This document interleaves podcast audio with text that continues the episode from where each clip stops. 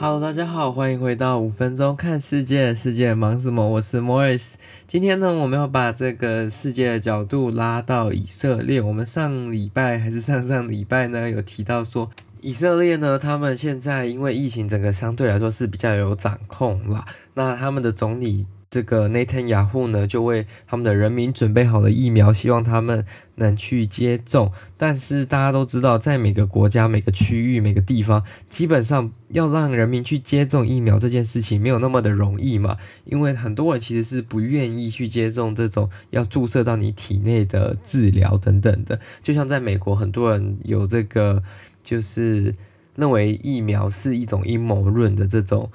阴谋论者其实也是有非常多的一个族群是不愿意这样子去接受这些，不管是流感疫苗或者是这次 COVID-19 的疫苗。那对于政府来说，要做掌控跟疫情的控制，其实没有这个疫苗还是会比较难的，因为你变成说你要防堵每个角落都不能有疫苗，呃，都不能有病毒，这样子才能确定说。这个社区是安全的嘛？但当有这个疫苗之后，如果有超过一半的人，或者是六七十趴、六七成的人有这个疫苗的话，整个社区的防护力相对来说是会比较足够的嘛。可是如果大家都不愿意打疫苗，那样子就算有了疫苗买了也没有用啊，因为如果只有社会当中五十 percent 的人打，那对。另外五十 percent 的，他们还是会互相传染的，甚至对于这有打的这些人，他们的疫苗可能也会浪费掉嘛。Anyways，以色列基本上他们现在很努力的想要赶快把这个疫苗都打给越多人越好，所以他们不只用一些平常的这些医疗院所啊。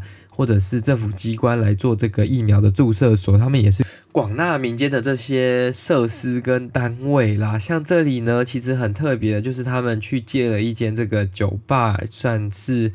有点像是那种我们所谓的 cocktail bar，或者是就是晚上在营业的那种 bar，就是白天没有营业的那种酒吧啦。那因为他们觉得说要把这种疫苗带到人民的生活当中，这样子会有更多人愿意去接种这些新冠。肺炎的疫苗，那其中一个这个 boy 呢，他就非常热情的，不只提供这个免费的场所给这个他们的医疗跟卫生单位，他也请每一个来打针的人喝一杯 shot，就是 if you get a shot, you will get a shot，因为在英文当中 shot 也是个疫苗的意思嘛，那它也是一杯 shot，就是一杯烈酒的。这个意思，所以基本上呢，原本这个 bar 呢，他是想要供应每一个来打针的人一杯烈酒啦，但是被这个当地的卫生单位反对，就是因为说这种东西好像搭配在一起是会有一些副作用等等的，所以他们后来就决定供应一些免费的非酒精性饮料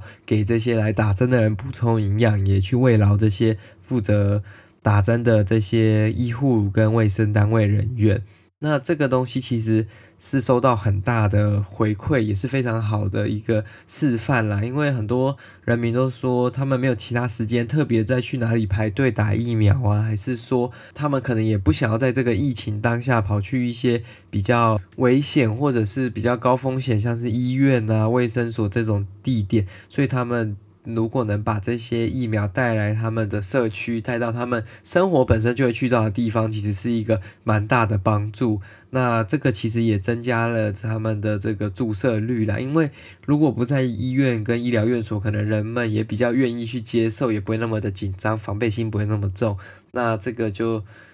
配合着他们以色列整个政府的政策，慢慢的希望能把他们所有的民众都。打完这个疫苗的疗程，因为要打两剂嘛，那目前至少他们是说有九百万人，就是 nine million 嗯、um, Israelis，他们已经有打了第一剂的辉瑞疫苗，那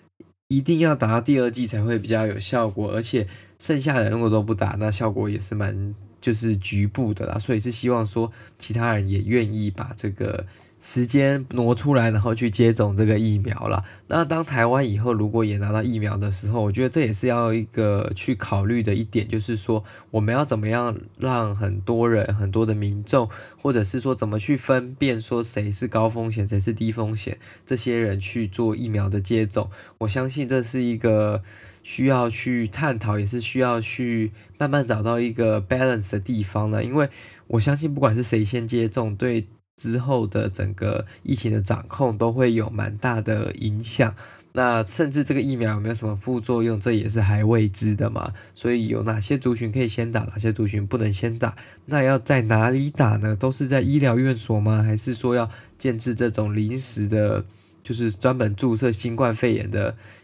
场所，还是就是注射所？因为这个毕竟这个疫苗它有它一定的需要保存的方式嘛，那它也会。需要说短时间的为很多的民众注射这些疫苗嘛？那医院本身就有它固定的一些工作跟负担了嘛？会不会这样子对医院的负担会更大，或者是承受不住，反而会造成更多的这种破口或者是医疗人员的负担啦？那这个就是等到疫苗到了之后呢，我们就能有比较好的一个掌握跟好的方向前进了嘛？那就希望整个疫情能。尽快的落幕啦！那今天的新闻就到这结束了。那如果喜欢这个节目，再帮我分享给你的亲朋好友。那我们就下次再见喽，拜拜。